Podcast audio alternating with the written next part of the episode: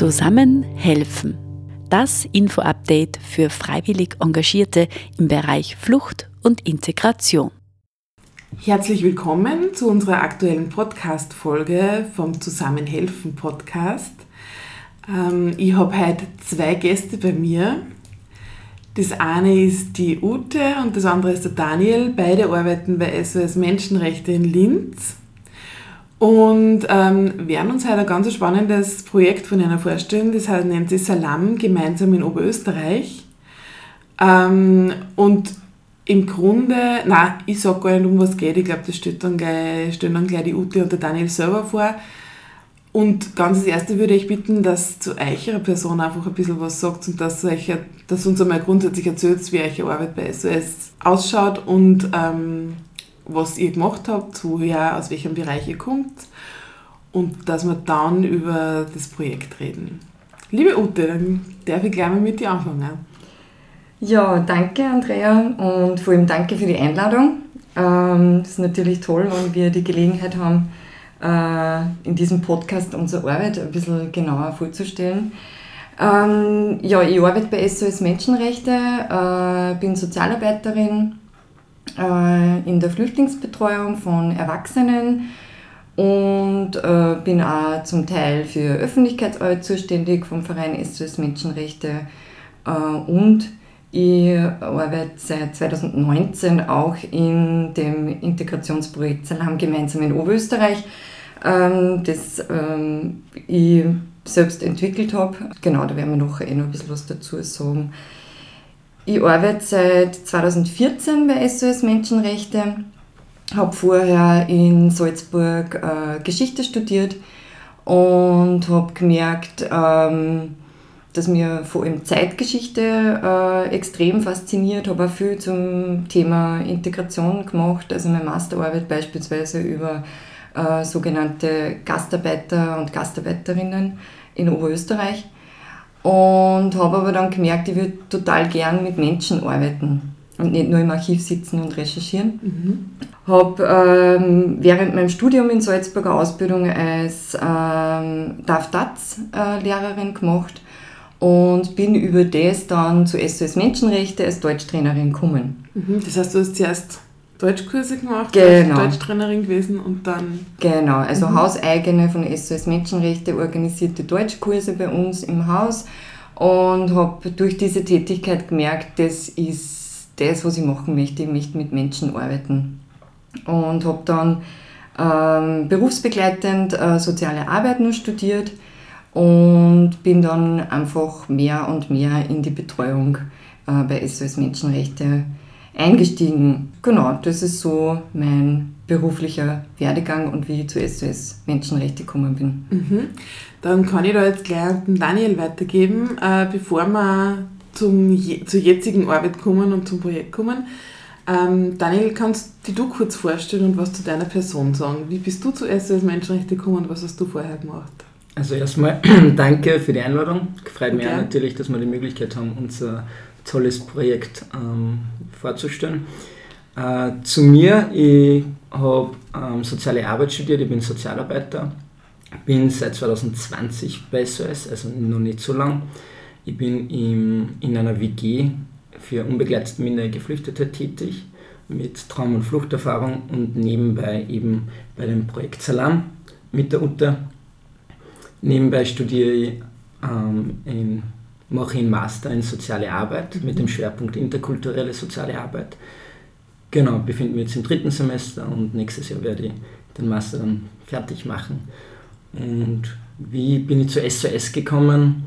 Ähm, mein Bruder, der ebenfalls Sozialarbeiter ist, der hat 2013, glaube ich, ähm, relativ, schon relativ lang her bei SOS angefangen und durch ihn bin ich dann zu SOS gekommen. Also ich habe relativ bald gewusst, dass ich in dem Handlungsfeld mhm. mit Menschen mit Fluchterfahrung arbeiten möchte.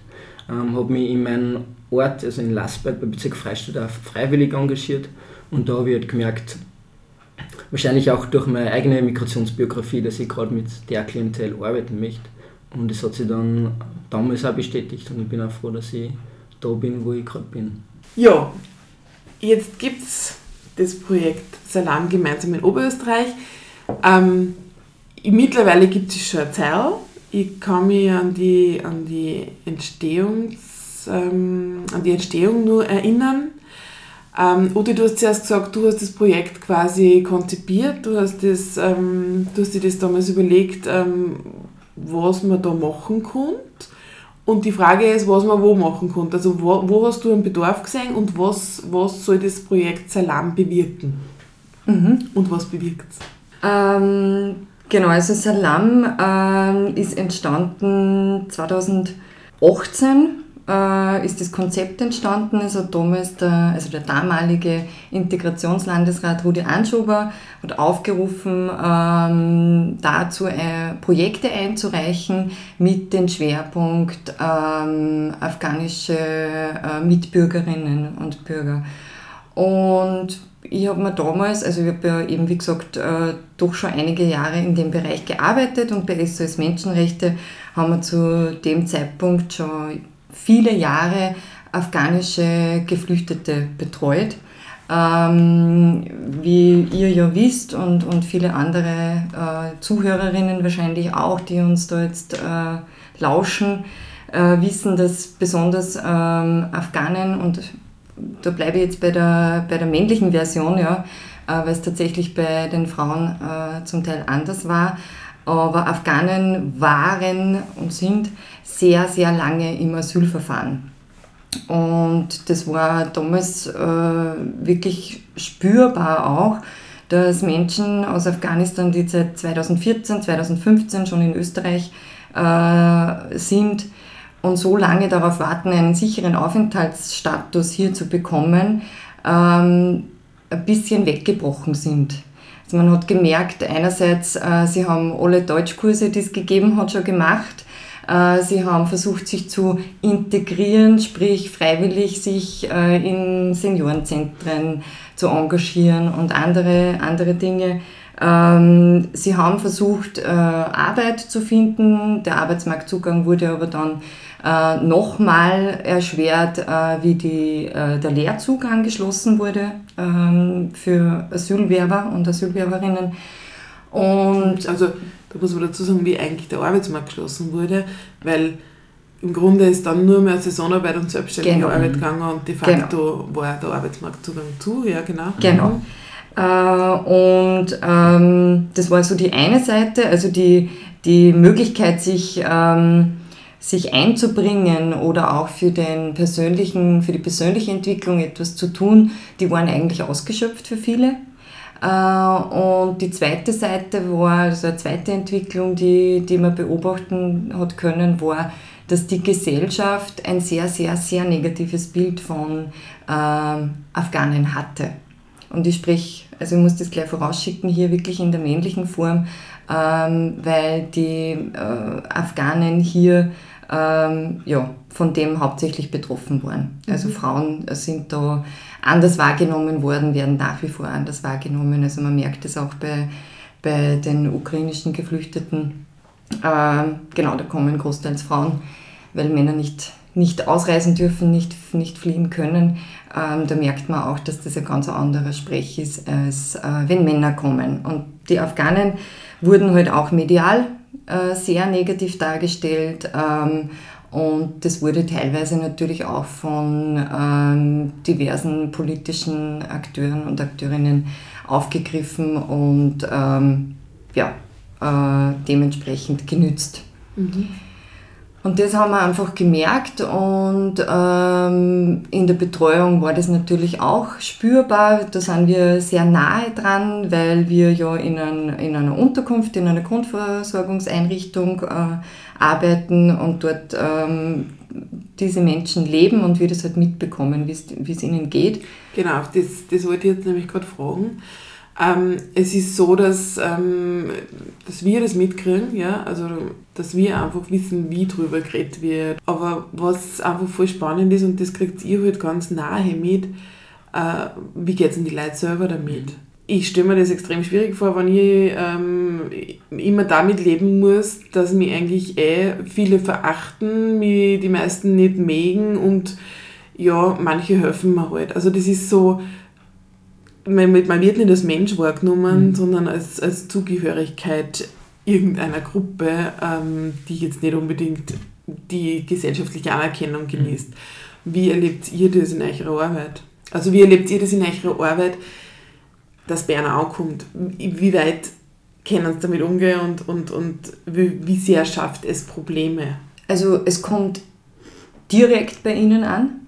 Wir haben in der Betreuung viele Gespräche schon gehabt und haben die nach wie vor, ähm, dass sie in der Straßenbahn schief angeschaut werden, äh, dass es äh, abschätzige Bemerkungen gibt, dass sie gemieden werden, also dass Leute wirklich Abstand nehmen, also auch äh, sich körperlich distanzieren, ja, nicht bei ihnen in der Nähe stehen möchten. Ja.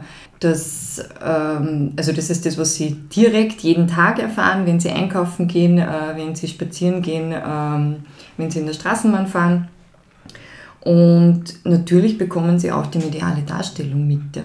Also das ist ja ähm, Utopie zu glauben, äh, dass diese Menschen keine Medien oder also die unsere Medien ja, mit Gänsefüßchen ähm, äh, nicht konsumieren. Natürlich machen sie das. Ja. Mhm. Also die, die lesen die heute in der Straßenbahn, ja, die Österreich, die Gratiszeitungen. Äh, sie lesen die Screenshots in der Straßenbahn äh, um, und sie lesen äh, natürlich auch auf Facebook und Instagram und andere Social-Media-Kanäle. Und ja, sie wissen, wie über sie gedacht und gesprochen wird und sie spüren es täglich. Mhm. Mhm. Auf jeden Fall. Und du hast einen wichtigen Punkt gesagt, eben diese alltägliche Diskriminierung, die sie erfahren. Ähm, und gerade in der Betreuung bei uns in der WG, wo ich tätig bin, ist das ein Thema. Und als Sozialarbeiter mit eigener Migrationsbiografie, der ebenfalls in Österreich sehr viel Alltagsrassismus erfahren hat müssen, ähm, sprechen die, spreche ich ja da sehr offen mit Jugendlichen drüber, was meine Erfahrungen waren, wie ich damit umgehe. Und ich denke, das ist für sie auch ein wichtiger Beitrag, weil sie dann auch merken, okay, da gibt es einen Daniel, den Betreuer Sozialarbeiter von mir, der ähnliche Erfahrungen mhm. machen hat müssen und da kann ich sie in diesen ja, schlimmen Situationen vielleicht ein bisschen unterstützen, begleiten, wie, welche Strategien oder wie sie einfach ein bisschen mit umgehen mhm. was machen können. Ähm, und da ist halt wichtig, Präsenz zu zeigen, einer zuhören und da sein für sie auf jeden Fall. Ja, ich denke mir einfach auch, weil du eben mit Minderjährigen arbeitest, mhm. ja, und das sind halt einfach, ähm, ich, also wir kennen das ja vom Kind zum Erwachsenen, das sind halt einfach auch schwierige Jahre, generell schon mal. Ähm, und dann eben mit sowas konfrontiert zu sein, wo sie aber eigentlich ja ein Wir-Gefühl entwickeln soll, ähm, ein Integrationsprozess vonstatten gehen soll, der ja immer mit viel Vertrauen auch zu tun hat. Und wenn ich dann irgendwo bin, wo ich nicht erwünscht bin oder wo ich, wo ich sogar das Gefühl habe, die Leute sind irgendwie gegen mich und es mag mich keiner, ist ja das wahrscheinlich auch total schwierig, oder? Dass man da irgendwie einer dann doch vermitteln kann, hey, es gibt da schon einen Platz für die und es gibt da auch Leute, die, die sehen das einfach nicht so, oder? Genau so ist. Und ich sage gerne immer, wenn diese Themen wieder aufkommen, dass eben nicht alle Österreicher Österreicher so sind, weil ich eben aus meinen Erfahrungen berichten kann, dass es ähm, sehr wohl viele äh, Leute in der Gesellschaft gibt, die diese Menschen unter Anführungszeichen ähm, mit anderer Migrationsbiografie oder Kultur sehr wohl akzeptieren. Mhm. Und da ist mir das auch ganz wichtig zu signalisieren, nein, die österreichische Bevölkerung ist nicht so, die ja. ist nicht rassistisch. Es gibt natürlich, wie in jedem Land auf dieser Erde, Menschen, die ein rassistisches Gedankengut haben, aber ganz wichtig, einer zu sagen, es sind nicht alle so und vor allem, es habt einen Platz da und es seid auch willkommen. Also ja. ganz wirklich. Und nicht diesen Othering-Prozess, den sie immer fahren, die Afghanen, die anderen, wo die eigene Mehrheitsgesellschaft immer, wo sie immer sagen, wir, die der Norm entsprechen und die anderen, wo es in diesem Prozess ja ähm, abgewertet werden. Mhm. Also wir sind, ähm, genau, eine Gesellschaft und da gehört es auf jeden Fall dazu. Genau. Weil du das jetzt auch angesprochen mhm. hast, Entschuldige, äh, dass ich da nur, nur einhake, ähm, was ja in dieser, gerade bei, bei jungen Menschen, Jugendlichen, jungen Erwachsenen, ähm, ja auch da dazu kommt, ist dieser Identitätsprozess, ja, also diese Entwicklung der eigenen Identität. Und genau da rein äh, sind halt viele von denen, die gekommen sind 2014, 2015, äh, die sind genau zu diesem Zeitpunkt äh, nach Österreich gekommen, wo sie diese Identitätsentwicklung ähm, gerade so richtig mhm. mittendrin stecken Und dann erfahren sie, dass sie nicht gewollt sind. Dann werden sie mit negativen Zuschreibungen behaftet. Ähm, also das ist auch eine extrem vulnerable, vulnerable Zeit genau. und Phase. Und genau, und da äh, haben wir einfach gemerkt, eben, da, da braucht es ganz dringend was, um da einzuhacken. Und um genau auf das zurückzukommen, weil du warst gerade eigentlich dabei, die Entstehungsgeschichte dieses Konzeptionsprozesses äh, uns ähm, ja, zu erzählen. Genau, ähm, es ist, äh, also das war jetzt unsere Wahrnehmung ja, aus, der, aus der täglichen Arbeit. Auf der anderen Seite hat es den Wunsch äh, von politisch Verantwortlichen gegeben, da sie darum auch anzunehmen, weil schon auch gesehen wurde, bis zu einem gewissen Teil, ähm, dass, es da ein, dass es da einen Bedarf gibt, ja, dass man da, dass man da äh, Angebote setzen soll und, und möchte. Also das war ja auch ein Wunsch, der direkt äh, rausgegangen ist.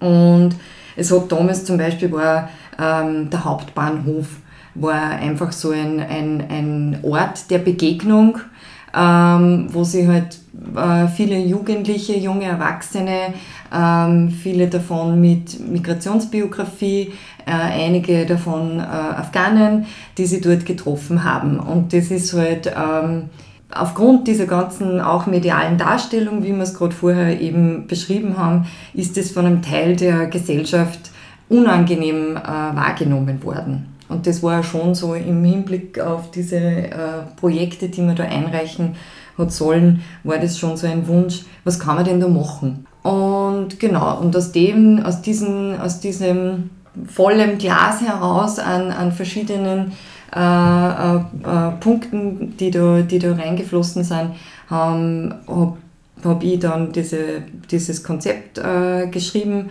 und eingereicht und ein ganz ein, ein wichtiger Punkt für mich war, wir wollen mit der, wir nennen es immer Community, ja, wir wollen mit der afghanischen Community gemeinsam arbeiten.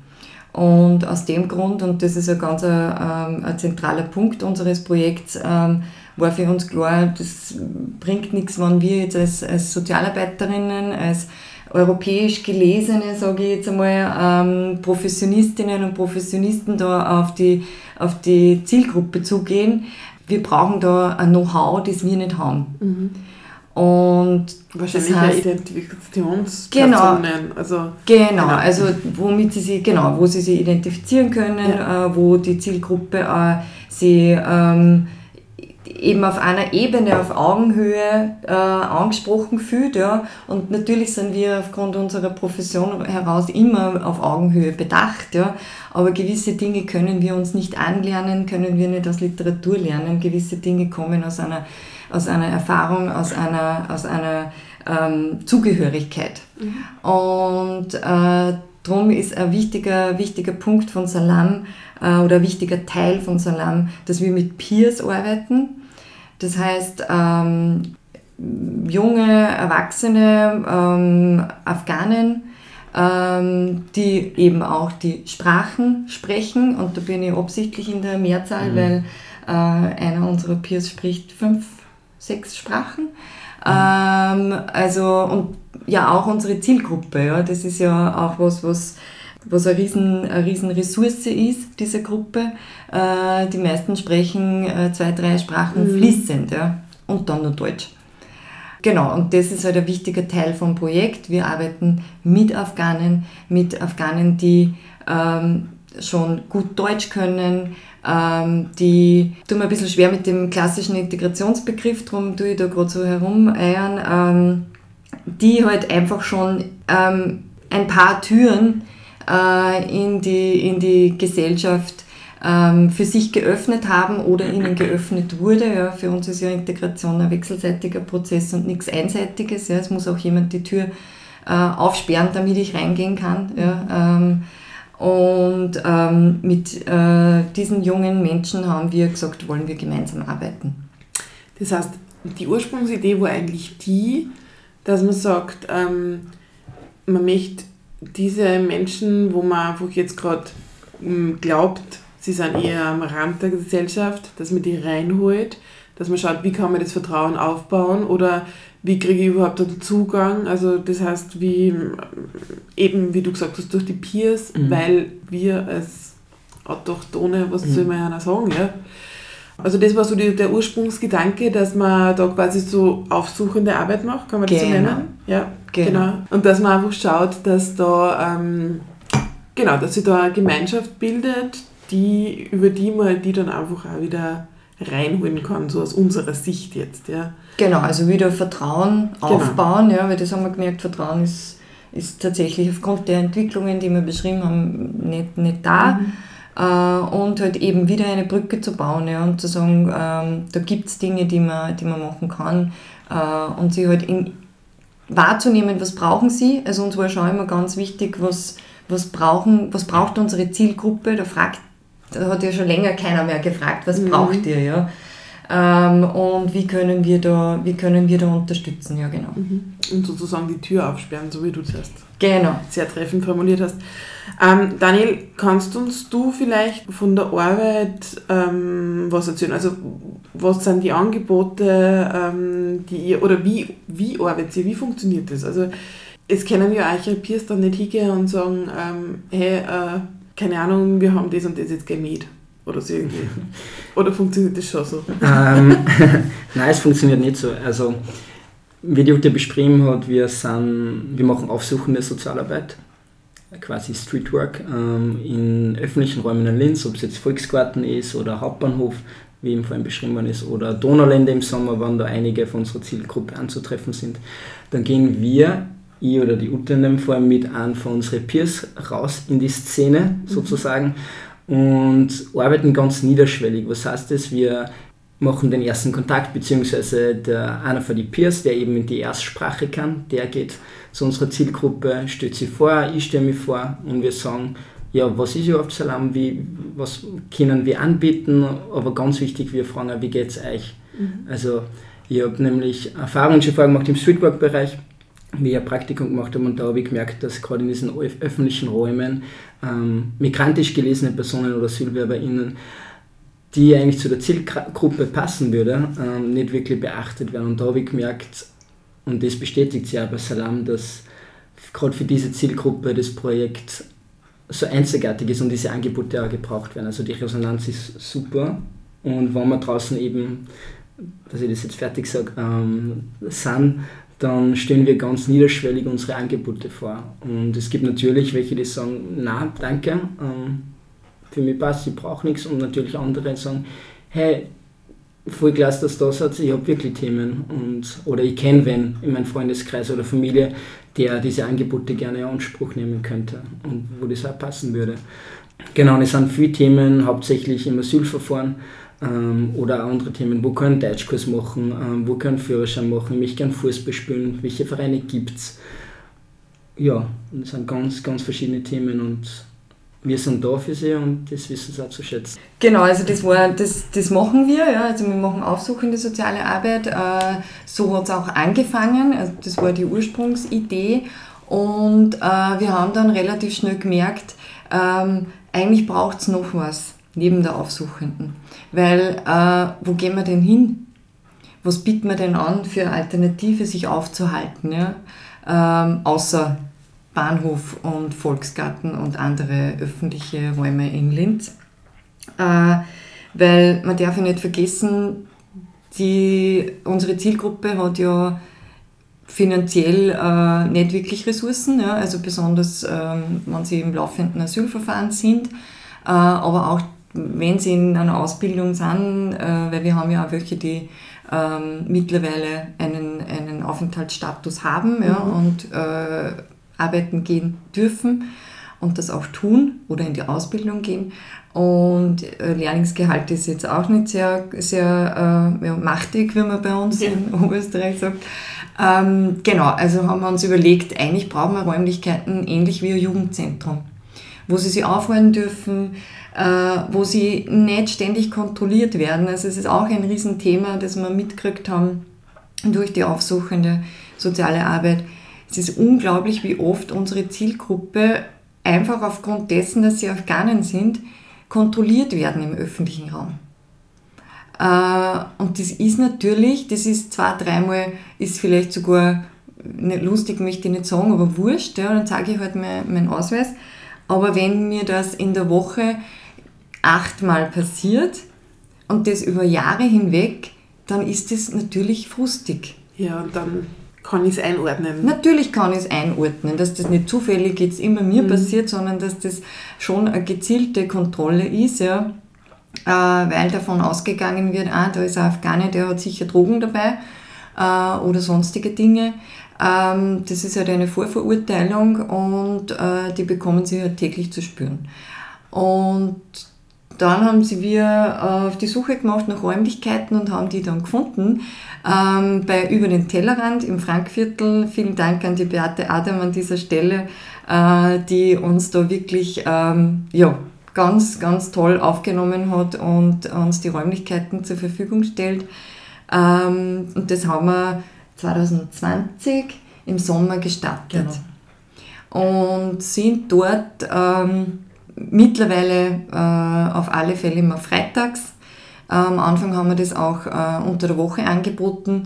Es ist aber so, dass unsere, ähm, unsere Gruppe, die regelmäßig zu uns jetzt kommt, die wir nicht nur auf der Straße treffen bei der aufsuchenden sozialen Arbeit, sondern die wirklich schon so angedockt hat bei uns, dass da schon eine Beziehung da ist. Wie groß ist die ähm, ungefähr?